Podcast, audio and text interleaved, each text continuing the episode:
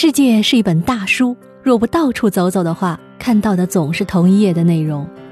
这句话出自古罗马帝国时期著名的思想家圣奥古斯丁，他的著作《忏悔录》被称为西方历史上第一部自传，至今仍被传颂。一个人生活的广度决定他的优秀程度，身体和灵魂总要有一个在路上。但是，假如你说，我没有那么多时间，我也没有那么多钱，我如何去看世界？想想当年的圣奥古斯丁，那时的交通难道会比现在更发达吗？奥古斯丁终其一生能看到的世界，想必不会比你我走得更多更远。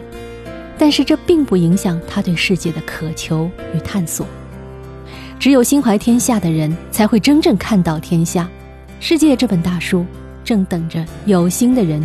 一页一页翻下去。